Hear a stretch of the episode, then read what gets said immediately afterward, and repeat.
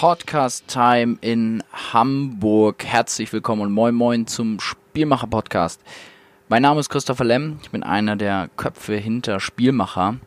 Und ihr hört richtig, wir haben so, so lange Zeit gelassen mit dem Podcast. Viele von uns, ähm, viele aus unserem Netzwerk haben uns immer wieder gefragt, so wann bringt ihr euren eigenen Podcast an den Start? Wann können wir eigentlich Themen von euch hören, die ihr in Teilen schon auf der Konferenz diskutiert? Und ähm, unsere Frage war eigentlich immer, ja, wollen wir den nächsten zehnten pseudolustigen Spieltagspodcast machen ähm, oder braucht die Filterblase Fußball Business eigentlich noch einen weiteren Podcast? Und die Antwort darauf war eigentlich immer nein.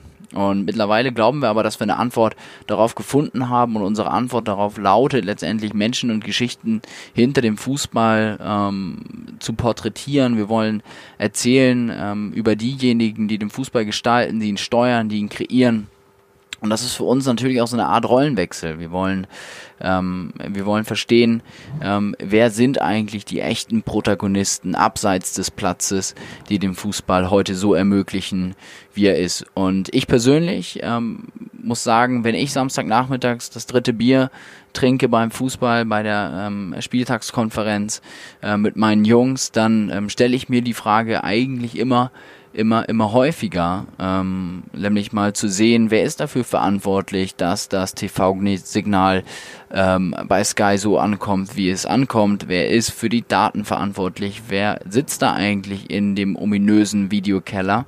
Und das sind alles Themen, die wir gerne zukünftig und in auch in den nächsten Wochen hier im Podcast aufgreifen wollen. Das bedeutet, es geht nicht nur um das reine Fußball-Business, es geht auch nicht nur um die Spieltage, sondern es geht um ein buntes Potpourri an, an Themen, ähm, die uns am Ende aber, glaube ich, eine sehr, sehr gute Perspektive aus dem Innenleben Fußball liefern. Und ähm, heute zu Gast war unser erster Gast, Premierengast, äh, Jan-Henrik Gruzecki, auch Chappi genannt, muss man sagen. Und äh, man kann ihn beschreiben so als Mr. Vielfältig. Äh, bei einem Kumpel habe ich ihn mal beschrieben als Mr. Fußball. Und ich würde sagen, es gibt wenige Menschen, die in seinem Alter doch so viel schon zu erzählen haben über Fußball, so viel erlebt haben, so viel gesehen haben und gesehen im wahrsten Sinne des Wortes, ähm, weil er erzählt hat, dass er mal 400 Spiele in einem Jahr in Argentinien geguckt hat. Ähm, ich habe mal einen anderen Groundhopper, einen Kumpel von mir gefragt, der guckt ungefähr 160 Spiele im Jahr, also 400 ist schon, ich sag mal, ähm, eine, eine, eine starke Ausprägung äh, der, der Suchtfußball, ja, der Drogefußball. Ähm, aber es führt dazu, dass er natürlich eine sehr differenzierte Meinung ähm, über das Thema, über Fußball im Allgemeinen und auch über die Protagonisten dahinter hat. Wir haben mit ihm gesprochen über das Thema, des, äh, über das Thema aktueller Zustand des deutschen Fußballs. Also sind wir gerade an der Talsohle ähm, im deutschen Fußball, wie zum Beispiel im Jahr 2000. Ähm, und daran anknüpfend ähm, sind wir über das äh, über, zum Thema äh, DNA und Identität des deutschen Fußballs beziehungsweise der deutschen Fußball-Bundesliga gekommen. Also geht es um, um Club-Identitäten, um 18 einzelne Club-Identitäten und Marken oder hat eigentlich die Liga eine äh, eigene Identität? Ähm, ist das Vielfalt? Ähm, ist das Kultur, die wir hier in Deutschland haben? Da hat Jan ganz, ganz interessante Perspektiven drauf, äh, insbesondere auf Vermarktungsthemen und ich muss sagen, ähm, in, auch insbesondere das Thema Super League hat er nochmal einen sehr besonderen Blick drauf ähm, und auch wie ich finde, für dafür, dass er sich in, in Dortmund sehr in der Kurve engagiert ähm, und auch sonst Fußballfan und Fan der Fußballkultur ist, eine sehr, sehr nüchterne Perspektive auf so ein Konstrukt äh, wie der Super League. Und damit würde ich sagen, äh, spannende Folge. Ähm, es war definitiv ein, ein, sehr, sehr interessanter Austausch mit ihm und ähm, ich würde sagen, damit geht's direkt los. Auf geht's. Viel Spaß. Moin Moin Janni, herzlich willkommen zum Spielmacher Podcast. Äh, wir wollen uns ein bisschen warm schießen, deswegen direkt ein paar Fragen zum Einstieg. Ja? Aber hallo erstmal, von meiner Seite auch. Die erste Frage erübt sich eigentlich. Hast du einen Spitznamen? Janni. Wenn ich in, der, in der Schule tatsächlich war es Schappi. Schappi. Schappi wegen Stefan Chapuisat. Äh, okay, okay. Ich wollte gerade fragen, das musst du erklären, aber okay. Ähm, wenn ich bei YouTube den Suchbegriff Dortmund eingebe, kommen so ein bisschen schlimme Nazi-Filmchen. Habt ihr da ein Problem mit? Ähm, ja, Ausrufezeichen ja. Ähm, gar nicht mal in, in Quantität. Ich glaube, die Stadt Dortmund hat ähm, in der Quantität kein größeres Nazi-Problem als andere Städte, aber in der Qualität. Also die äh, Nazi-Szene, die wir, die wir in Dortmund haben, die ist schon, äh, schon sehr aktiv und äh, macht äh, Probleme in der gesamten Stadtgesellschaft, was sich natürlich auch auf den Fußball überträgt. Okay. Also mediales Echo, was man so vernimmt, äh, passt so passt einfach. Ja, ja, das ist schon, äh, als Bürger der Stadt äh, spürt man das schon, ja. Okay. Wann hast du das letzte Mal eine Blockfahne gemalt? oh Gott, äh, das ist tatsächlich schon ein bisschen her, weil ich äh, ähm, ich entstamme äh, der Dortmunder Fanszene, allerdings bin ich nicht so der, der größte ähm, Künstler unter den Leuten, habe da vielleicht andere Qualitäten, vielleicht auch nicht. Auf jeden Fall gehört Malen nicht dazu, so dass ich ganz früher sogar mal ein Choreoverbot bekommen habe, weil ich es nicht hinbekommen habe, äh, eine schwarze Fläche auszumalen. Deswegen halte ich mich von diesen Dingen immer fern äh, und äh, beurteilst nur am Ende. Genau. Findest du eigentlich auch, dass das Brinkhoff-Bier schmeckt, als wurde es schon mal getrunken? ähm, Muss ich als Hamburger ähm, Ja, es ist nicht das Bier, was ich auch selber persönlich am liebsten trinke. Ähm, es kommt sehr auf die Temperatur an und durch diese grünen Flaschen, wenn da die Sonne äh, reinschien, weil es irgendwie der Getränkehändler auf dem, äh, draußen auf dem Lager hatte, äh, dann kommt immer sehr schnell so ein Cannabis-Geschmack ins Bier. Okay, das ist ein bisschen äh, wie Bags. Ja, genau. Genau, das liegt an der grünen Flasche tatsächlich. Alles klar, ja. okay, lustig. Wie sehr nervt dich die Dokumentation Inside Borussia Dortmund? Gar nicht so sehr, überhaupt nicht. Ich habe die ersten Teile gesehen und bin äh, positiv überrascht. Mir fehlen so ein paar Dinge. Ein paar Dinge hätte man anders gemacht, aber das ist auch irgendwie eine Geschmacksfrage und natürlich auch eine Zielgruppenfrage. Von daher ähm, äh, und die Dreharbeiten haben äh, haben auch so gar nicht genervt. Da hat man ehrlich gesagt gar nichts von mitbekommen. Also okay. alles entspannt. Äh, Gianni Infantino oder lieber Good Old Sepp Blatter? Oh Gott, was eine Frage. Ähm, boah, ähm, oh Gott. Ich, äh, ich, boah, das, nee, ich glaube tatsächlich sogar, ich würde Sepp Blatter nehmen. Okay. Ähm, weil er unter zwei sehr schlechten Varianten noch die am wenigsten schlechte ist. Okay. Müssen wir uns eigentlich mal wieder ein bisschen mehr Helene Fischer in den Stadien wagen? Nein. Hamburg, Dortmund oder Buenos Aires? Oh, schwer. Ähm, Dortmund ist äh, mein Lebensmittelpunkt, Familiensitz. Dort sitzt, äh, sitzen die großen Lieben meines Lebens mit äh, Borussia Dortmund, meiner Tochter und meiner Frau.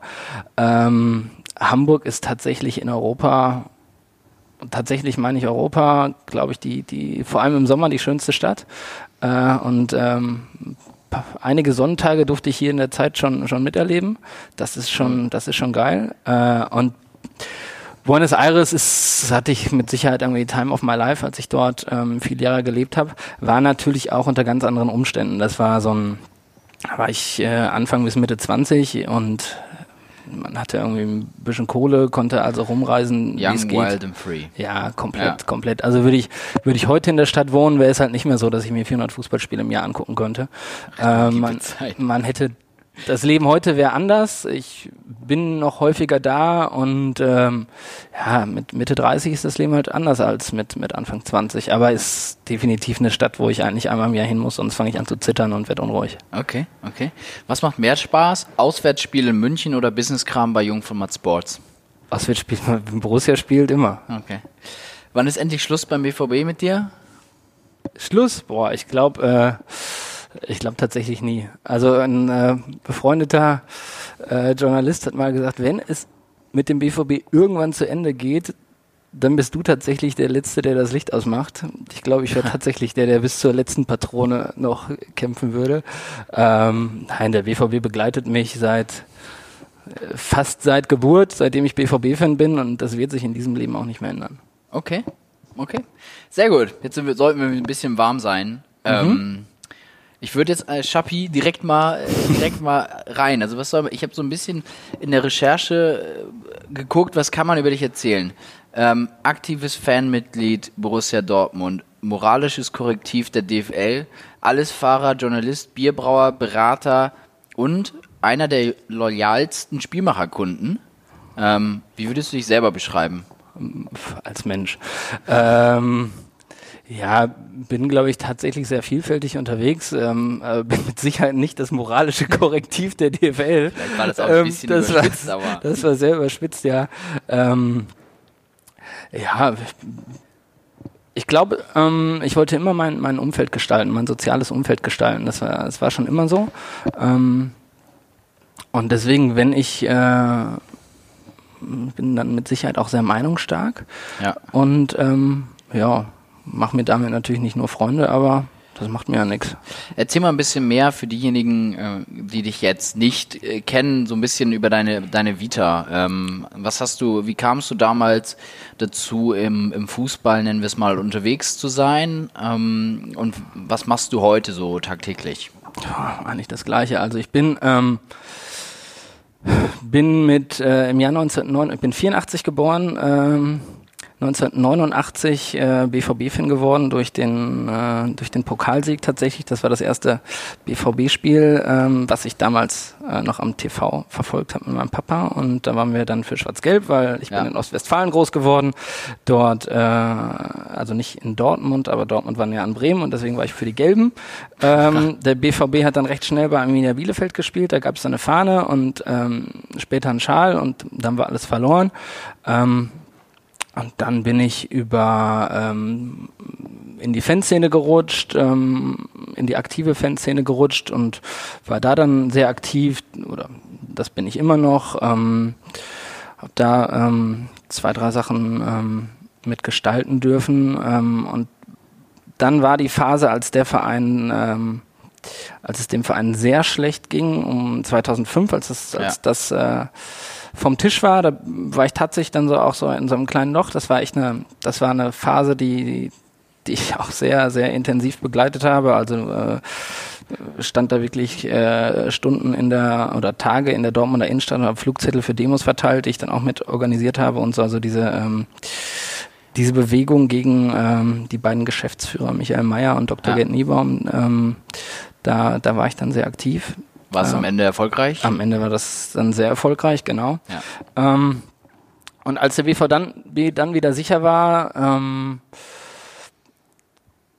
und da war, da war tatsächlich ein Wendepunkt, als äh, der Stadionname verkauft wurde. Mm, das ja. war, da habe ich mich nicht mehr, also da habe ich mich tatsächlich nur noch so als zu bewerbendes Subjekt gefühlt und habe dann irgendwie gesagt, dass, äh, dass ich erstmal erstmal nicht mehr zu Heimspielen was gehe. Ich, was ich an der Stelle echt beeindruckend finde oder also oder negativ ausgedrückt nicht nachvollziehen kann, ist, wie man sich so stark mit dem Verein und dem Stadion und dem Tempel dort dann identifizieren kann. Also Klar. fehlt mir vielleicht die, die, die Perspektive als niemals wirklich so richtig aktiver Fan das ähm. ist auch, also äh, das ganze Fußballbusiness ist ja komplett anachronistisch. Also wir zahlen Geld dafür, äh, in, in schlechten Zügen, begleitet von aggressiven Polizisten, äh, in schlechten, schlecht aufs Spielfeld zu gucken. Das ist ja völliger Wahnsinn. Und ähm, die Jungs da unten ähm, verdienen jetzt auch nicht unbedingt äh, zu wenig. Äh, also ja. das muss man sich erstmal bewusst machen, dass das ja. eh alles völlig irrational und anachronistisch ist. Und äh, dem kommt man mit Ratio also nicht so ganz weit. Und äh, dem folgt das sozusagen. Ja. Ähm, deswegen ähm, ja, habe ich da dann ähm, diese Zeit auch genutzt, habe mich äh, dann tatsächlich, äh, bin ich dann nach Südamerika gegangen, war dann zuerst äh, neun Monate da, bin dann wieder zurück nach, nach Deutschland, dann auch wieder voll rein. Ähm, und dann bin ich aber ähm, später nochmal für mehrere Jahre zurück nach Südamerika und habe dort verschiedene Dinge gemacht und dann ähm, Unter 2012 400 Spiele geguckt, weil habe ich das eben richtig verstanden? ja, also äh, muss man auch in Relation setzen. Ähm, in Buenos Aires gibt es 78 Profi, semi-professionelle Vereine äh, und die Spieltage sind da sehr ähm, sind da sehr also folgen eher dem Primat des Stadionbesuchs äh, für, für externe Menschen so gefühlt. Ähm, also da, äh, da ist es, äh, ich, ich habe Tage gehabt, da habe ich vier Erstligaspiele gesehen. Das ist da okay. überhaupt kein Problem. Ähm, das, meist, das meiste in einer Stadt und äh, fährst zwei Bahnstationen und kannst, äh, kannst das nächste Erstligaspiel gucken. Da ist dann so eine Zahl von 400 Spielen, äh, das ist natürlich eine super intensive Zeit, aber äh, das passiert bei 365 Tagen schon mal. Ja, das kann ich nach, also das kann ich dann nachvollziehen. Also es gibt sogar Dienstage, wo man dann drei Spiele gucken kann, weil manche Spiele finden dann Dienstags um 11 statt, eins um 16 Uhr und eins um 21 Uhr. Oh. Kann man mitnehmen. Kann man Aber mitnehmen. ist das dann so eine, so eine Art Sucht? Ja, äh, klar. Das war eine Sucht. Ja, okay. Ja, ja, ja, das war eine, das war eine komplette Sucht. Ähm, eine ganz schöne Sucht. Also ganz, ja. ganz viele tolle Rauscherlebnisse in dieser Zeit gehabt. Ähm, ganz viel gelernt, ganz viele tolle Menschen kennengelernt, ganz viel über ein, äh, ein, ein faszinierendes Land gelernt, ganz viele wunderbare Menschen kennengelernt, weil irgendwie, wenn du sonst in der Stadt bist und mit einem roten Doppeldeckerbus rumfährst, dann ja. lernst du Land und Leute nicht so gut kennen, aber wenn du im letzten abgefuckten Vorort äh, mit so einem Viehtreiber auf der Tribüne sitzt, ähm, das ist schon geil. Und äh, das hat äh, extrem viel, hat mir extrem viel gegeben an, an Input, an, ja, an Bewusstsein. Das kann, das kann, ich verstehen. Das kann ich verstehen. Ähm, wann bist du dann wiedergekommen, genau? Aus, 2012. 2012 ähm, bin ich dann äh, nach Deutschland zurück, äh, wollten eigentlich nur ein halbes Jahr bleiben. Ähm, da haben sich die Dinge dann ein bisschen anders entwickelt. Ähm, sind am 4.4 äh, gelandet, 4.4.2012. Dann ist der BVB relativ schnell direkt deutscher Meister geworden, ja. hat dann am 12. Mai äh, 2012 den FC Bayern 5 zu 2 im Pokalfinale geschlagen. Es war schon ein ziemlich geiler Tag, ähm, den ich niemals vergessen werde. Ähm, ja, und seitdem wohnen wir ähm, im vielleicht nicht schönen, aber dennoch ja. lebenswerten Dortmund. Okay. Okay. Und seitdem bist du dann auch in, in so einer Rolle unterwegs, äh, pendelst zwischen Hamburg, Dortmund? Ähm, nee, seitdem nicht. Zwischen Hamburg und Dortmund pendel ich, glaube ich, jetzt zwei Jahre. Okay. Seit zwei Jahren erst, okay. genau. Erzähl mal ein bisschen was ähm, darüber, dass du unter anderem auch einen Film mitgestaltet hast. ähm, ich habe mit, ähm, mit einem Kollegen, Mark Wambusch, hier auch aus Hamburg, ähm, die Reihe, Fass, äh, oh Gott, wie hieß die? Verrückt nach Fußball hieß sie, genau. Ja. Verrückt nach Fußball ähm, gedreht und wir waren dann bei der letzten Folge, das, das weiß ich noch, die haben wir im Dezember 2012 gedreht und ähm, haben so die äh, haben die Region Manchester, Liverpool, Sheffield äh, dokumentiert, haben dafür Fußball geguckt, äh, waren beim ältesten Fußballverein der Welt, Sheffield, ähm, Sheffield Football Club, ja. genau. Und ähm, ich weiß das noch, als ich gerade lesen konnte, haben mir meine Eltern ein Buch geschenkt, Fußball-Weltgeschichte, und gleich auf der ersten Seite stand halt 1857, Sheffield Football Club wird gegründet. Und ich habe mir diesen Besuch dieses Vereins immer für, für was ganz Besonderes irgendwie aufgespart und irgendwie ja. war dann klar, okay, pff, für die Doku, dann fahren wir da halt hin und machen das und das war echt so ein ganz normaler, abgefuckter Siebtligist. So, fand ich völlig verrückt, aber ja.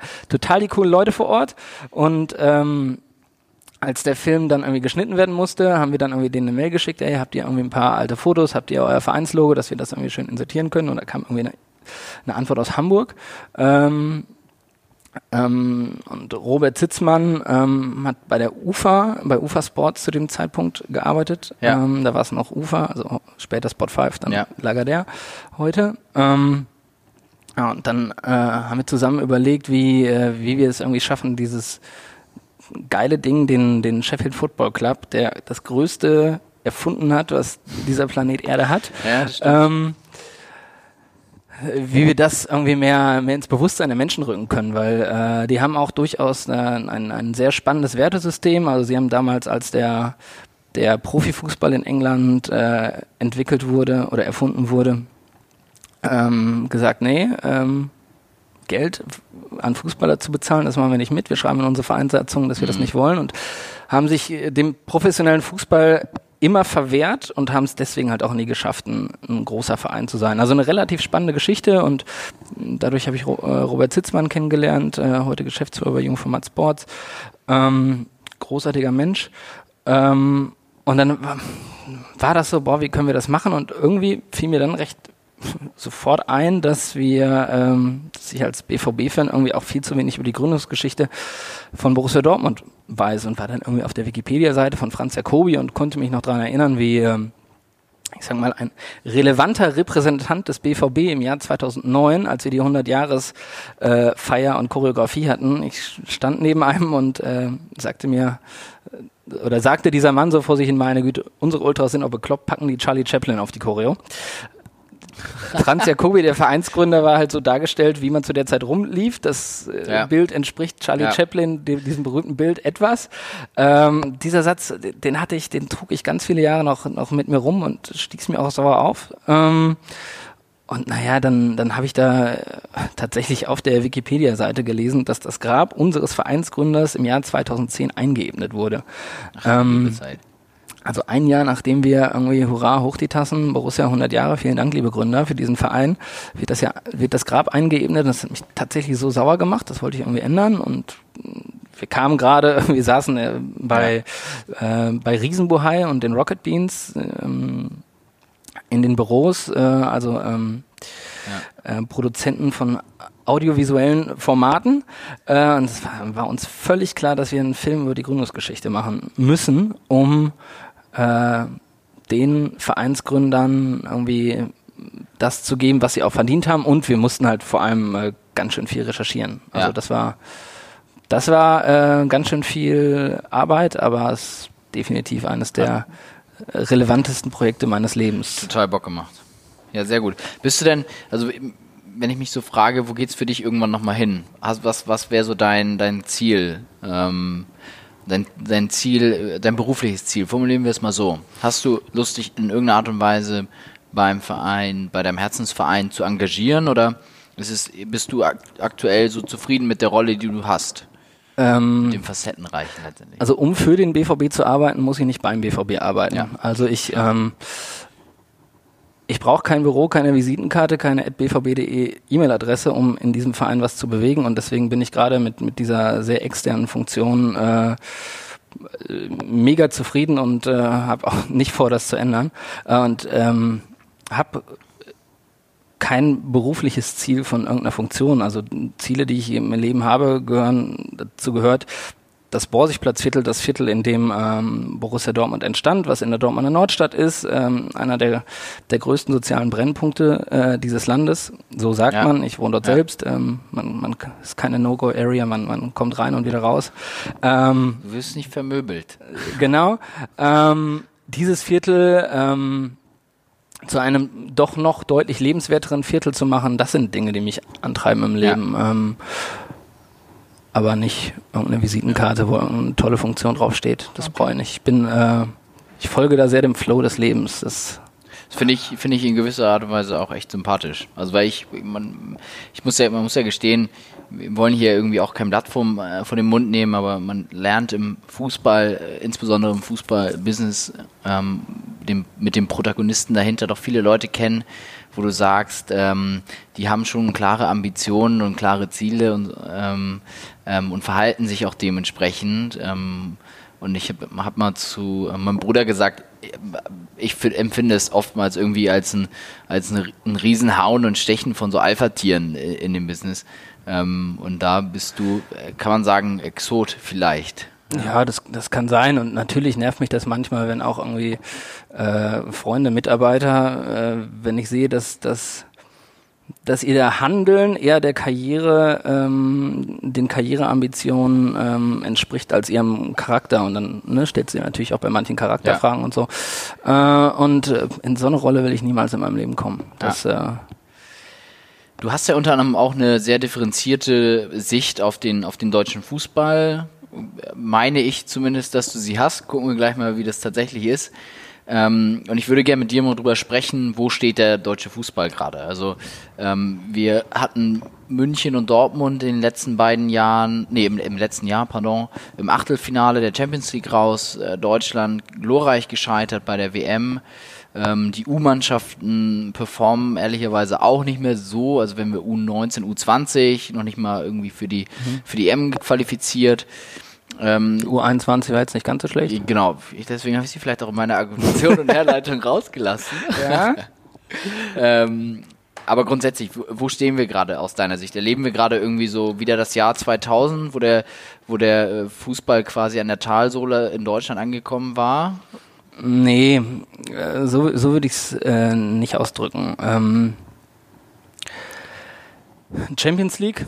Ähm, gut, Schalke Manchester City war jetzt eine relativ eindeutige Geschichte. War- das war schon. Das äh, war eindeutig, ja. Das war, das war schon wirklich ein Schlachtfest. Ähm, Bayern München hatte totales Pech, dass sie äh, gegen, gegen Top-Gegner, tra- äh, auf einen Top-Gegner trafen mit Liverpool und Borussia Dortmund hat jetzt mit den Tottenham Hotspurs jetzt auch nicht eine Mannschaft erwischt, die, äh, die dann im Viertelfinale sang- und klanglos ausgeschieden ist. Ähm, also da, ähm, da glaube ich, dass man äh, mit einem, äh, mit anderen Losen deutlich weitergekommen wäre und, äh, und man da mit Sicherheit in ein Viertel- oder Halbfinale und mit ganz viel Glück dann in ein Finale vorgedrungen wäre. Ähm, allerdings sehe ich schon, ähm, die, die, die, die Jugend, ähm, da habe ich schon auch meine Zweifel. Also ich habe mir jetzt recht viele BVB-Jugendspiele auch, also mein Fokus liegt da natürlich sehr auf dem, auf dem BVB. Ja. Ähm, C, B und A-Jugend gucke ich schon, schon recht viel und da könnte schon tatsächlich mehr gehen. Da bin ich manchmal, also da, da kannst du dir so ein, so ein Trainingslehrbuch äh, auf den, auf den Schoß legen und du kannst die Spielzüge vorherbestimmen. Also das ist wirklich sehr viel Schema F. Ähm, und diese von, von Mehmet Scholl natürlich sehr pointiert vorgetragene Kritik mit den Spielern, die fünf Systeme vorwärts und rückwärts furzen können, aber Ja. irgendwie ähm, kein Individualismus äh, hervorbringen. Ähm, da hat er im Kern nicht komplett unrecht und ich glaube, dass ein Spieler mit der Veranlagung von, von Jaden Sancho, wenn der schon äh, wenn der schon mit 13 nach Deutschland gekommen wäre, ich glaube, der das deutsche System hätte es geschafft, den kaputt zu kriegen. Ja? Ähm, bin ich recht sicher und ähm, Also meinst du, es liegt so ein bisschen daran, dass die Spieler, dass es klar Trainingslehre gibt, ähm, die sich, müssen wir auch sagen, ne, die, also die Trainingslehre, mit der wir, auf dessen Basis wir sicherlich in gewisser Weise 2014 auch Weltmeister geworden sind. Ähm, es war, es war gut, dass unsere Spieler, glaube ich, die, äh, die Spielzüge von, äh, fünf Spielzüge von vorn nach hinten putzen konnten, aber in gewisser Weise ähm, hatten wir keinen Spieler, der so ein bisschen ausgebrochen ist aus dem System, Nee. zumindest heute nicht, ne? Nee, Mesut Özil ist mit Sicherheit einer, der Dinge anders ähm, gemacht hat und macht, als, als ihm vorgegeben wird. Das ist mit Sicherheit ein, ein, ein super kreativer Spieler, aber ja, alles hat seine Zeit. Und ich glaube, diese Systematik, die ähm, den Deutschen Fußballbund dann 2014 zum, zum äh, Weltmeister gemacht hat, äh, das ist, ich glaube, die hat sich schon sehr schnell überlebt. Vielleicht war sie sogar schon vor 2014 überlebt. Äh, und ähm, trotzdem wurde äh, Deutschland dann zu meinem Leidwesen ähm, Weltmeister. Ich war nach dem Finale nicht so glücklich. Ich werde tatsächlich. Aber warum ähm, nicht? Na, weil mein Herz doch sehr äh, an Argentinien hängt. Und äh, Ja, okay, dann. und ich, ich weiß nicht, ich kann auch nicht äh, Manuel Neuer aus dem Gästeblock die Pest an den Hals wünschen und irgendwie ein halbes Jahr später ihm zujubeln. Das geht irgendwie nicht, äh, das ist Okay. nicht eins. Ich, ähm, Da, irgendwie. da, da funktioniert es noch. Ja, Der genau. moralische Kompass ist da noch vernünftig ja, eingestellt. genau. Und natürlich freut man sich für irgendwie Kevin Großkreuz und Leute, die man irgendwie kennt, äh, dass die da eine schöne Zeit hatten und, und das erfolgreich zu Ende hatten. Aber ähm, als Manuel Neuer in Iguain reinsprung, äh, war ich schon sauer, dass es keinen Pfiff gab. Und äh, als ausgerechnet Mario Götze, der zu dem Zeitpunkt äh, am Nullpunkt der Sympathieskala natürlich war, Ja. äh, für mich als BVB-Fan, als der das Ding da reingeschraubt hat. Also das sind halt Freunde neben mir ausgerastet, die, die, die, die Typen vorher auch äh, naja, nicht so gut behandelt haben. Das ging bei mir im Kopf nicht zusammen. Aber das Okay. ist, ist ja ein anderes Sehr Thema. spannend. Ähm, ist ein anderes Thema. Ähm, ich glaube tatsächlich, dass wir, äh, dass wir viel mehr Freiraum lassen müssen den, den kreativen Köpfen in den Jugendmannschaften und da nicht so alles äh, jegliche Ausbrüche wegtrainieren wollen. Und Ja. das, äh, da, da ist dann auch ein Titeldruck von vielen Funktionären, der nicht gut ist, weil am Ende werden sogar in der U17 Spieler geholt, die den U17-Titel bringen, aber wo du weißt, Ja. die werden niemals, ähm, die werden niemals im Profifußball landen. Das, äh, das finde ich sehr, sehr schade, aber natürlich werden durch so eine Systematik dann auch die ganzen, ganzen jungen Coaches in so eine Rolle gedrängt, wenn die, sobald sie einmal gegen, ähm, gegen Bochum dann unentschieden spielen, ähm, zum Chef müssen und sich erklären müssen, wie, wie sowas denn passieren kann. Wir müssen ja sagen, ich eigentlich habe das Thema, habe ich das Thema erst später auf der Agenda, aber ähm, in gewisser Weise ist es doch so, insbesondere in den U-Mannschaften, die Trainer versuchen sich ja in gewisser Weise immer nach oben zu arbeiten. Also von der U15 zum U16-Trainer zum U17-Trainer. Und wenn ich jetzt angucke, ähm, was eigentlich aus meiner Sicht so flapsig formuliert der deutsche oder der Dortmunder Exportschlager ist, dann sind es ja Trainer. Also gucken wir mal in die, in die Premier League. Da haben wir in, letz, in den letzten zwei, drei Jahren äh, drei Trainer hingeschleust und äh, stellen gerade mit, mit Jürgen Klopp auch den Trainer des Champions League-Siegers. Ne? Ja, und mit Sicherheit hinten. Also wenn, äh, wenn Hannes Wolf gewollt hätte, wäre er mit Sicherheit äh, ja. jetzt auch Trainer von Huddersfield geworden. Ähm, aber ähm, das wurde und wird er am Ende nicht. Ähm, klar, das kann man. Äh, aber dennoch glaube ich, also vielleicht ist es sogar super klug, die Dinge, die, die Dinge zu mixen, aber natürlich, ähm, das haben wir jetzt auch bei Huddersfield gesehen, dass äh, nur weil man den nächsten Trainer vom BVB holt, dass es, äh, dass es nicht unbedingt äh, das, das Erfolgsrezept ist. Genau. Äh, deswegen muss man da auch aufpassen, da, da da ist die Wahrnehmung dann oft sehr selektiv. Also die, da machen die Engländer natürlich gerade ganz viel richtig. Äh, sie holen tatsächlich die besten Köpfe in ihr Land. Also ja. ich glaube, England wird äh, spätestens äh, beim, bei der übernächsten WM dieses goldene Ding hochhalten, weil die gerade echt auf ganz vielen Ebenen ganz viel richtig machen. Wenn man sich da die U-Mannschaften anguckt, was da für, für Jungs rumlaufen, ähm, boah, das ist schon, also auch, auch nach Jaden Sancho kommt da ganz schön viel krasses Zeug nach. Ähm, Und sie haben ja auch mittlerweile, also 2018 jetzt schon eine gute Rolle gespielt, ja. muss man sagen. Ähm, bleibt spannend, was da passiert noch. Ja. Lass uns mal kurz zurück nach Deutschland. Ähm, die DFB-Akademie wurde auch unter anderem bei uns auf der Konferenz äh, vorgestellt und unter anderem auch viel diskutiert. Ist es so, äh, ist es für dich so die nachhaltige Lösung, dass wir in Deutschland äh, in, in Ausbildungen ähm, flexibler werden, dass wir technologisch uns auf dem Top-Notch-Niveau bewegen oder wie ordnest du eigentlich dieses ganze Konstrukt DFB-Akademie ein? Ich glaube schon, dass das äh, erstmal eine gute Sache ist und dann wird das, glaube ich schon, wenn es dann eingeweiht ist, State of the Art sein für die Entwicklung der, der Köpfe und der Füße. Ja. Ähm, die Frage ist halt, wie geht es dann weiter? Weil äh, du musst natürlich eine Kultur schaffen und Kultur wird dann natürlich immer von den Menschen geprägt, die da arbeiten. Und äh, da weiß ich nicht, ob beim DFB jetzt da äh, den jungen Leuten, die vielleicht auch mal quer denken, und wer quer denkt, der schießt auch öfter mal quer, ja. ähm, dass denen da genug Raum gegeben wird, weil der DFB ist ja schon eher ähm, von der Mentalität her äh, und vielleicht nicht nur das organisiert wie eine Behörde, wo man äh, eher versucht, nichts falsch zu machen, als was richtig zu ja. machen. Und deswegen glaube ich, dass man nur weil man da eine Immobilie hinstellt und die besten Rasenplätze und äh, überall Kameras hat, womit man die, die besten Scouting-Tools entwickeln kann und hier und da und, äh, und alles super gut tracken kann. Ähm, ich glaube, das wird dann erstmal ähm, von den Facilities dann ziemlich gut sein, aber ja. ob du da eine Kultur schaffen kannst, das wird dann die große Aufgabe und da habe ich tatsächlich meine Zweifel. Ja, ich bin gespannt. Ähm, ich habe kürzlich eine, eine Dokumentation über die DFB-Akademie gesehen, nochmal. Ähm, ich, für mich fühlt es sich so an, als preisen wir das jetzt und äh, sagen jetzt, oh, jetzt ist unsere Lösung auf irgendwie die Schwächen in, im U-Bereich. Mhm. Ähm, auf der anderen Seite würde ich so sagen, ja gut, gucken wir irgendwie nach Spanien, nach Italien, nach England insbesondere. Mhm. Die haben alle vergleichbare Facilities. Äh, richtig, und dann haben wir natürlich auch ein warnendes Beispiel in Deutschland mit dem FC Bayern Campus. Ja. Äh, also wie wurde der abgefeiert? Aber was jetzt dabei rauskam, also ich durfte mir das mal von sehr nahem angucken und das ist, boah, das ist so klinisch, das ist so, also das ist, das ist nichts, wo man sich, also das sind ja, also wir, wir, wir reden da von Kindern und von jungen Menschen, ja. die sich dort entwickeln müssen und boah, ey, das, die, das ganze Gelände ist, äh, ist steriler als äh, als ein Trakt im Krankenhaus.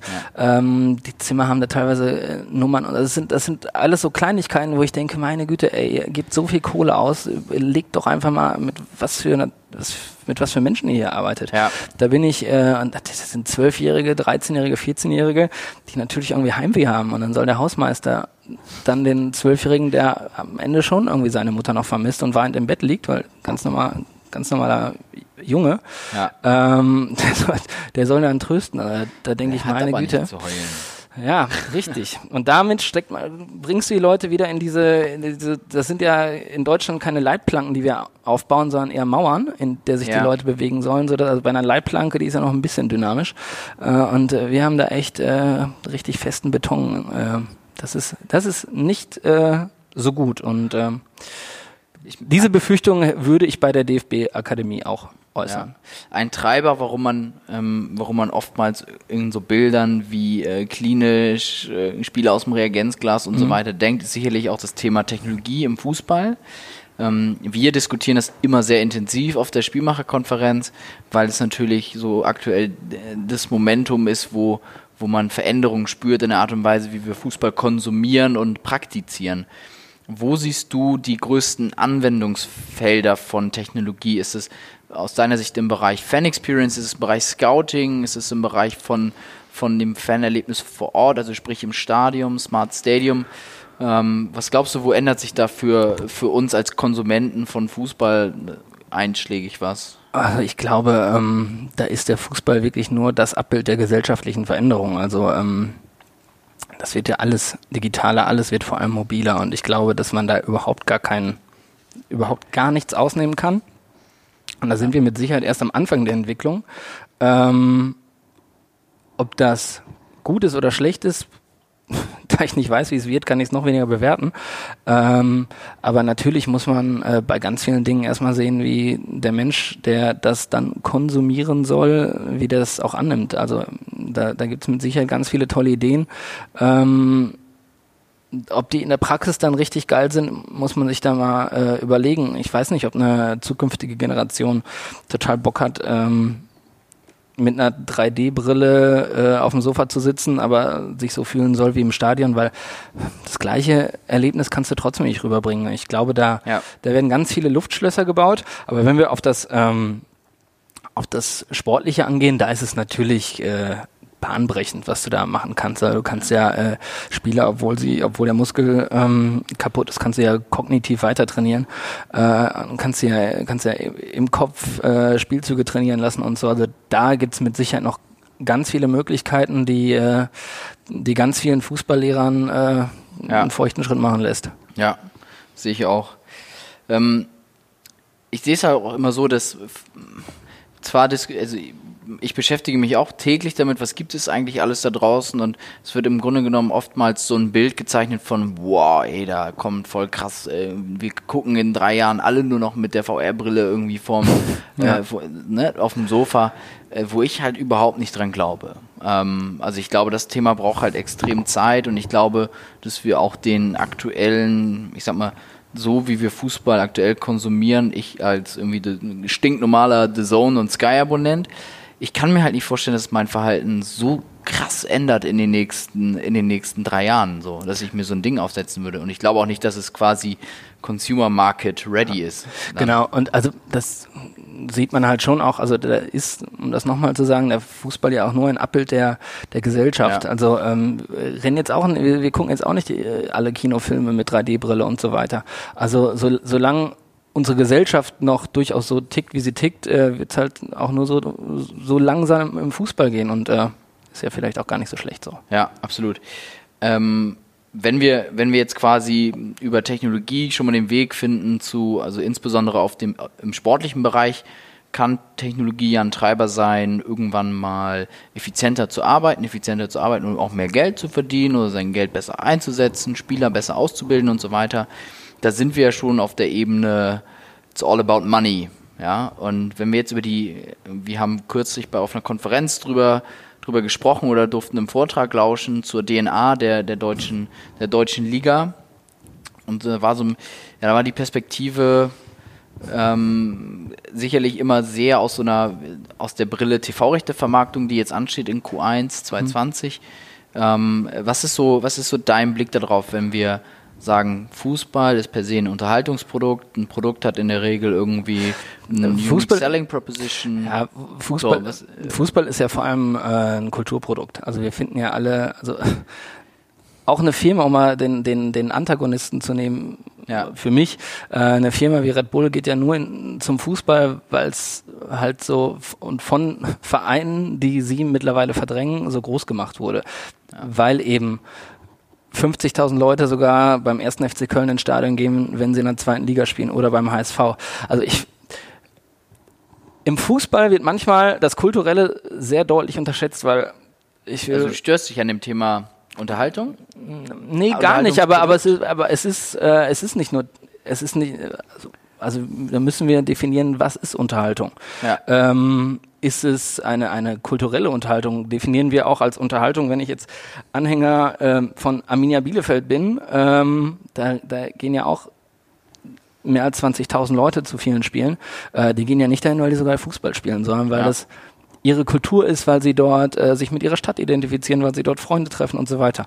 Das kann man natürlich auch alles als, äh, als Entertainment, als Unterhaltung irgendwie ähm, darstellen, aber es ist ja vielmehr ein kulturelles Erlebnis. Und äh, da gehört der Fußball schon zu den wenigen Dingen, ähm, die noch eine schichtübergreifenden, einen schichtübergreifenden Einfluss in Deutschland haben. Und deswegen ist, ich glaube, wenn wir daran rütteln, wenn wir es gewissen Schichten nicht mehr ermöglichen, ja. am Fußball zu partizipieren, dann ähm, übernehme ich mal dann, äh, da spricht der, der Verkäufer, dann würden wir das Produkt sehr beschädigen. Ähm, und wir würden, äh, glaube ich, in eine sehr, äh, in ein echte, in ein echtes auch gesellschaftspolitisches Problem ähm, geraten. Und deswegen glaube ich, dass total wichtig ist und das muss der Primat jeglichen Handels sein, dass der Fußball seine gesellschaftliche Relevanz mindestens behält. Ja. Ähm, und ähm, da glaube ich, dass die ähm, das geht manchmal halt schon konträr zu den, zu den Renditeüberlegungen von, von diversen Ownern, von diversen An, Anlegern. Ähm, und das wird vielleicht dann der Kulturkampf der nächsten Jahre werden. Ähm, wem gehört der Fußball? Und ich glaube, der Fußball ist nur so groß geworden, weil er eben alle Leute mitnimmt. Und wenn wir das gefährden, gefährden wir den Fußball als im, im Gesamten. Ja, wenn ich den Fußball jetzt als reines Vermarktungsprodukt irgendwie betrachte, also wir haben auf der Konferenz gehört, nationale Vermarktungserlöse in der Tendenz eher nicht steigend, mhm. die, das Wachstum eher äh, kommend aus internationalen Märkten, ähm, dann geht's, geht's ja, dann geht es ja zentral um die Fragestellung, was vermarkten wir da eigentlich? Und ähm, ich glaube, du hast sogar berechtigterweise damals gefragt, ähm, Kultur gehört, glaube ich, zum, zum deutschen Fußball dazu. Ich würde aber auch sagen, Kultur gehört in gewisser Weise zum englischen Fußball dazu, ganz normal. Ist überall eigentlich prägend. Aus der Perspektive irgendwie ein austauschbarer Wert. Ähm, wie siehst du das denn? Also wo, wo glaubst du, wo glaubst du, ähm, entwickelt sich die Liga vermarktungsseitig wohl gefragt hin? Also ich glaube, dass äh, der deutsche Fußball auch so eine kulturelle Relevanz hat, was die äh, was die Einschaltquoten beweisen, was, äh, was beweist, also Fußball ist einfach immer überall Thema. Wenn du in einer, ja. in einer U-Bahn fährst, dann reden die Leute über Fußball. Äh, deswegen glaube ich, dass du, äh, dass du national da schon äh, mindestens auf dem gleichen Niveau bleiben wirst. Ich, natürlich ist es irgendwie wird schon ein kleiner Ruckler, dass äh, das Eurosport erkannt hat, dass oh, haben, haben sich wohl verkalkuliert und kriegen es nicht refinanziert. Ähm, das ist natürlich ein kleiner Ruckler, aber Fußball ist dennoch so ein äh, allumfassendes Phänomen in Deutschland, dass ich nicht glaube, dass die äh, dass die, äh, dass die Medienanstalten dann nicht bereit sind, äh, weiter in dem Maße Geld reinzupumpen. Ich glaube aber, dass die Bundesliga tatsächlich, ich glaube auch, dass die Liga viele Fehler gemacht hat in den letzten Jahren. Äh, also der, der Wettbewerb ist da, also, ne, wir haben siebenmal in Folge den gleichen deutschen Meister. Ich glaube, das ist, das ist nicht so gut und da muss man ja. sich schon fragen, woher kommt das? Und ich glaube schon, das liegt daran, dass, äh, dass das daran liegt, dass der Teufel scheißt, scheißt immer auf den dicksten Haufen, dass, ja. dass wir dieses System in Deutschland schon sehr perfektioniert haben. Ähm, und dass wir dort, ähm, ähm, dass wir dort von anderen lernen können. Ich will jetzt nicht irgendwie kommen mit so einem Draft-System oder, oder anderen Dingen wie in, in den Vereinigten Staaten von Amerika, aber ich glaube, ja. dass wir etwas ähm, wettbewerbsorientierter agieren könnten. Mit Sicherheit nicht so antizyklisch, dass ich bleibe mal bei Arminia Bielefeld, mhm. dass Arminia Bielefeld in Zukunft mehr TV-Einnahmen bekommt als äh, der FC Bayern. Aber dennoch ähm, glaube ich, dass man da, dass man da was machen muss, damit der Wettbewerb dann nicht komplett auseinanderdriftet. Ja. Weil ich glaube, auch in dieser Saison, in der kommenden Saison werden wir, das ist jetzt steile These, ähm, zum ersten Mal zwei Vereine haben, die über 80 Punkte haben werden. Das heißt, ich glaube, dass Dortmund und Bayern äh, da wirklich wegrennen werden, zusammen 160 Punkte. Und das ist natürlich für so eine für so einen Wettbewerb eigentlich nicht gut. Also wir sollten uns wirklich überlegen, wie kriegen wir wieder einen richtig geilen Wettbewerb hin. Und das ist irgendwie, gerade wenn, wenn. Was hältst du denn von den Solidarzahlungen, die wir, also von der äh, von den European Leagues, die der sehr vorschlag? Ich, ich finde den Namen Solidarzahlungen schon, schon, schon richtigen Quatsch. Der ist schon wieder, der ist schon anmaßend. Soli des Fußballs. Äh, ja, also A, ähm, könnten die Vereine, die ganz viel Geld in der Champions League verdienen, äh, ja gar nicht da spielen, weil es die anderen Vereine nicht geben würde. Und deswegen finde ich, äh, haben die auch, äh, natürlich ist der Anteil äh, von Bayern München größer, ja. aber dennoch hat auch ähm, Verein X ähm, großen Anteil daran, dass Bayern München äh, daran spielt. Und das ähm, deswegen finde finde ich, wird schon, wird schon mit der Begrifflichkeit ein Narrativ besetzt, was, was, die, ja. was da schon in so eine, oh, sei mal solidarisch mit uns und, und, unterstütze uns, so, so ein Vereinshartz IV. Ähm, das ist es eben nicht. Und da würde ich, äh, da würde ich gerne dafür plädieren, dass, dass man da in Zukunft ein bisschen anderer, anders mit umgeht und dass das Bewusstsein sich ein bisschen anders entwickelt, dass wir eben nicht und am Ende wenn dann irgendwie von internationaler Wettbewerbsfähigkeit gesprochen wird, hier und da, Mann, im Fan vom VfB Stuttgart ist völlig egal, ob Bayern München jetzt die Champions League gewinnt oder im Achtelfinale rausfliegt.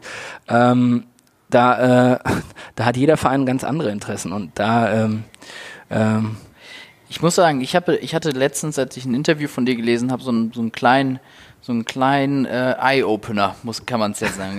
Jetzt bin ich das, gespannt. Ja, ja, hast du gesagt ähm, dass früher ja auch die, die regionalen Oberligen mhm. die höchste Spielklasse waren. Mhm. Und ähm, wenn ich das vergleiche, diese Situation vergleiche mit der Bundesliga mhm. oder Deutschland in Österreich oder auch der, der, Liga, äh, der Liga in, in, in, in der Schweiz, dann könnte ich mir ähm, so ein Konstrukt, und da haben wir gerade so im Ansatz vielleicht drüber geredet, wie so eine Super League, ähm, halte ich dann viel für viel wahrscheinlicher. Klar. Ja. Also ähm, das hatten wir eben schon, dass der Fußball nur ein Abbild der, äh, der Gesellschaft ist. Und natürlich wird unsere ähm, wird alles europäischer, alles wird internationaler. Also früher äh, haben die äh, haben die Schulklassen Klassenfahrten an die Nordsee gemacht und heute fahren alle nach Spanien, Italien und sonst wohin. Äh, sie wir lernen schneller Sprachen, also ähm, also alles wächst viel mehr zusammen und äh, brauchen die können äh, ohne Geldwechsel und alles Mögliche, wissen wir alles.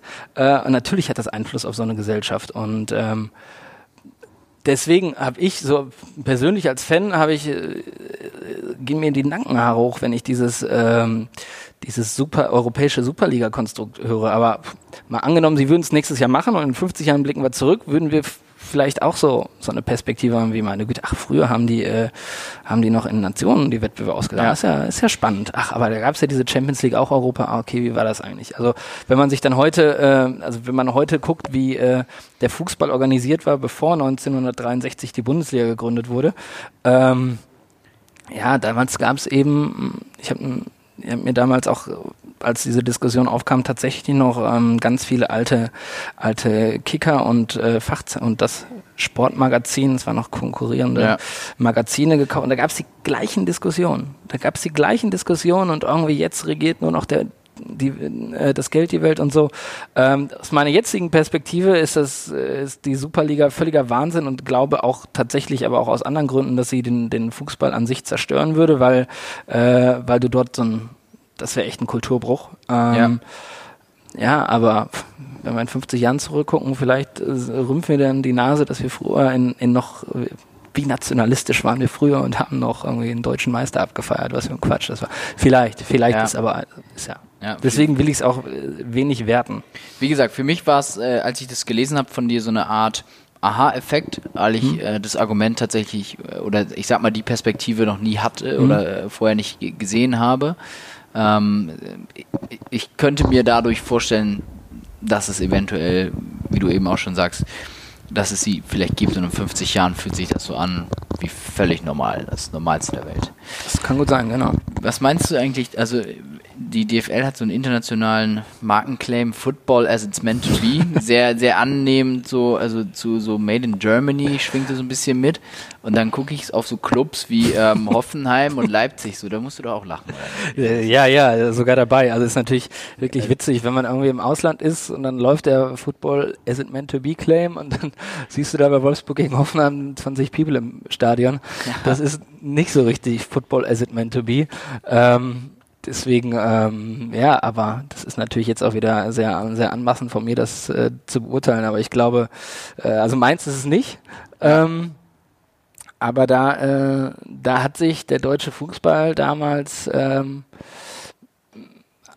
ich glaube, sie waren nicht weitsichtig genug, als sie ähm, diese Lex Leverkusen, Lex Bayer ja. ähm, geschaffen haben. Ähm, und das ist natürlich, also die ganze Situation ist ja relativ paradox. Ähm, das 50 plus 1, was eigentlich sowas verhindern soll, ähm, letztendlich dafür sorgt, dass diese ganzen Dorfclubs in der Bundesliga spielen, ähm, ist ja total paradox. Und in, in ja. England ist genau das Gegenteil der Fall gewesen. Da sind die, da sind die äh, Rich Guys dann zu den, zu den großen Traditionsvereinen gegangen und ähm, haben die irgendwie gepimpt. Das ist äh, eine an sehr anachronistische Branche.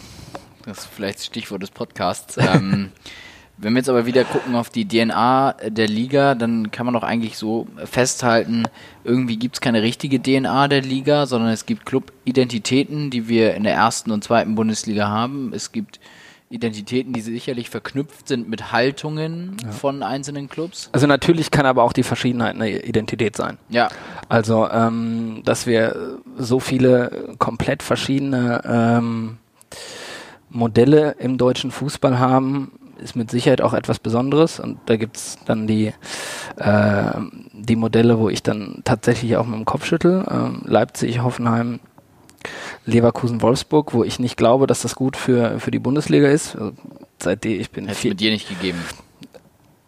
Nee, ich, äh, zum, zumindest anders. Ich glaube, dass es so, wie, so wie es ist, nicht gut ist. Und so richtig angenommen wird's ja auch nicht. Also ähm, ich bin 84 geboren, 88 hat Bayer Leverkusen einen Europapokal gewonnen. Und also seitdem ich lebe, sind ja nie abgestiegen, haben es ja, ja.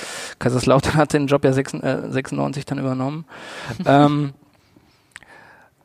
also Bayer Leverkusen ist jetzt nicht so, dass die Leute rennen, wow, ey, das ist der Verein, der richtig geil ist. Und das finde ich dann immer so witzig bei dieser 50 plus 1 Diskussion. Also wir haben Vereine, für die gilt 50 plus 1 nicht. Ja. Wenn diese Vereine jetzt die geile Benchmark sind, da können wir uns aber ganz, da können wir uns aber warm anziehen.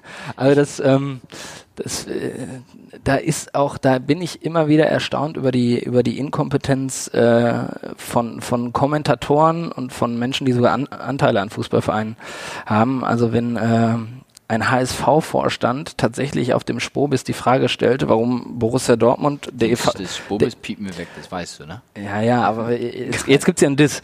Ähm, jetzt, jetzt, jetzt gibt's ja einen Diss. Äh, also tatsächlich auf der Spobis hat ein HSV-Vorstandsfunktionär ähm, gesagt, dass er gar nicht versteht, warum sich äh, Hans-Joachim Watzke als Vorstandsvorsitzender von Borussia Dortmund ähm, so äh, über 50 plus 1 echauffieren soll, weil der BVB e.V. nur 7% der Aktien hat. Da bin ich tatsächlich aufgestanden und habe dem Typen erklärt, wie eine Kommanditgesellschaft funktioniert. Das hatte er tatsächlich nicht verstanden und äh, das ist unfassbar. Also war das, das vielleicht ein, äh, war das ein Vorstand, der das hätte verstehen müssen eigentlich? Ja, durchaus. Ja, okay, okay. Ähm, Okay, ich wollte eigentlich noch mal so ein bisschen überleiten zum, zum Thema Ultras, weil jetzt, wir sind gerade so ein bisschen abge, äh, abgeschweift, ähm, also Vorstände sind ein bisschen weit weg äh, von den Ultras, zumindest inhaltlich teilweise. Äh, viele Einschränkungen gerade von mir. Also ich möchte sprechen über Ultras. Du bist, du kennst, kennst weitestgehend die Szenen in, in Dortmund, insbesondere kennst du die, die Szene sehr, sehr gut, ähm, bist Teil der Szene. Ähm, und ich habe immer mich gefragt, ähm, Fan, die Fanszenen und auch die Ultras-Gruppen, Gruppierungen insbesondere, haben sich ausgesprochen gegen Montagsspiele. Sie sprechen sich aus gegen 50 plus 1. Ähm, Bitte nicht reduzieren auf Ultras, weil ja. das sind Themen, die mehrheitsfähig sind sogar. Also Ja. als, äh, als Borussia Dortmund am Montagabend gespielt hat, ähm, wurden zwar 65.000 äh, Stadionbesucher verkündet, aber das Stadion, im Stadion gab es mehr leere als volle Plätze. Ja. Ähm, also da, äh, da haben nicht nur Ultras, das, äh, also Ultras sind da sie lauter sind, da sie äh, Dinge auch anders kommunizieren, mit Sicherheit gehen sie da voran. Aber ich glaube, da haben Ultras ausgesprochen, was durchaus die Mehrheit der Stadiongänger ähm, Das ist denkt. genau mein Punkt. Also ich wollte genau darauf hinaus. Ja. Ist es tatsächlich so, dass, dass ich sag mal, Fanszenen in der Regel immer die, die Meinung der Mehrheit tatsächlich abbildet? ich, ich, in den allerseltensten Fällen und das ist auch gut so. Äh, ich, find, ich finde, man muss nicht bei jedem Thema erstmal äh, fragen, ist diese Meinung mehrheitsfähig oder nicht. Ähm, Gott sei Dank ist unsere westliche Zivilisation Ja. so weit gewachsen, dass, dass also ich glaube, dass ich selber in den meisten Positionen nicht mehrheitsfähig bin. Ja. Äh, das ändert sie aber nicht direkt. Ähm, und deswegen, nee, natürlich, also das, das, das wissen die Fanszenen ziemlich genau, dass sie äh, da äh, teilweise vielleicht nicht mal für die Mehrheit äh, der Fankurve sprechen, aber das heißt ja nicht, dass man seine Meinung nicht artikulieren darf und man Ganz im Gegenteil. Also ihr seid ja die, die genau. Jungs oder die, die Gruppierungen, die, äh, die Jungs die, oder die Ja. Mädels, die die Stimmung machen. Ja, Ja, also, ja wie, wie jeder ist ja frei. Also es können, können sich ja auch irgendwie 100 Leute versammeln und sagen, Montagsspiele finde ich geil und können da eine Blockpfanne für machen. Habe ich jetzt bisher noch nie gesehen, aber glaube, da ist ja, äh, da ist ja jeder frei. Und äh, na, es ist mit Sicherheit nicht so, dass, äh, dass der, der am lautesten schreit, recht hat. Aber wer laut schreit, wird halt zumindest gehört. Und da Wird hilft's gehört, manchmal. ja. Meine Frage wäre eigentlich sehr provokant dazu gewesen, ob ihr euch als, äh, ob die Ultra-Gruppierung, ich will das nicht immer irgendwie Mhm. auf Dortmund beschränken, jetzt nur weil du dich da gut auskennst, aber ob die sich eigentlich zu wichtig nehmen und irgendwie teilweise den Blick für das große Ganze vergessen. Das ist natürlich sehr polemisch, ne? Ja, natürlich ist polemisch, aber die ganze, das ist halt eine, ähm, eine Jugendbewegung, ne? Also der, der Großteil sind, sind auch junge Leute und also ich glaube, da, aber davon können sich auch ältere Menschen nicht freisprechen, Dinge nicht immer bis zu Ende gedacht haben. Also da, äh, ich, ich glaube, das ist eine Bewegung, die natürlich viele Fehler gemacht hat, äh, äh, aber das ist auch, das ist auch nichts Schlimmes. Ähm, Ja. Und dann, da, kann, da, da nimmt man sich vielleicht mal in der, wenn man von oben drauf guckt, so wichtig, aber man lebt ja eh mal in seinem eigenen Mikrokosmos und da, wenn man sich immer die Frage stellen würde, nehme ich mich selbst jetzt so wichtig, meine Güte, ich glaube, dann, man muss auch nicht vor Demut ersaufen. Finde ich eine faire Perspektive. Finde ich gut. Wenn wir am Ende jetzt zum Ende hin, ähm, der Podcast geht um Menschen und Geschichten in dem Fußball. Und ähm, ich glaube, dass du viel zu erzählen hast. Äh, auch aus diversen Kontinenten kannst du Stories erzählen. Aber wir interessieren uns ähm, zum Abschluss für die eine Geschichte, wo du sagst, die ist am prägendsten. Das ist die Geschichte, die erzähle ich meinen Enkel, meinen Urenkeln. Ähm, was wäre die? Boah, da gibt's tatsächlich, also tatsächlich sehr viele Geschichten, die ich irgendwie äh, erzählen würde. Ähm, tatsächlich ist eine der absurdesten, weil du jetzt irgendwie schon auch andere Kontinente irgendwie ansprichst, natürlich das Copa Libertadores Finale. Bo Boca Juniors gegen River Plate, äh, Rückspiel. Ähm, ich glaube, ich war acht Stunden im Stadion, kein Mensch wurde informiert, was passiert. Handynetz auch komplett zusammengebrochen. Du, kon du konntest, also kein Mensch wurde irgendwie informiert. Äh, affenheiß, also wirklich richtig heiß, bestimmt 40 Grad, kein Schatten und irgendwie ey, FIFA-Präsident ist da, das größte Spiel des Jahres, das größte, das größte Spiel des Kon der Geschichte, das größte Fußballspiel der Geschichte dieses Kontinents. Ja. Und sie kriegen es einfach nicht hin, äh, den Mannschaftsbus von A nach B zu bringen. Ähm, völliges Versagen von allen Leuten.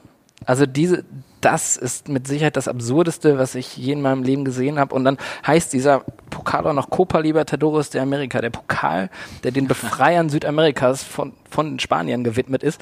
Und das Finale findet dann letztendlich zwei Wochen später in, Madrid, in der Madrid Hauptstadt der Oh Gott, an diese.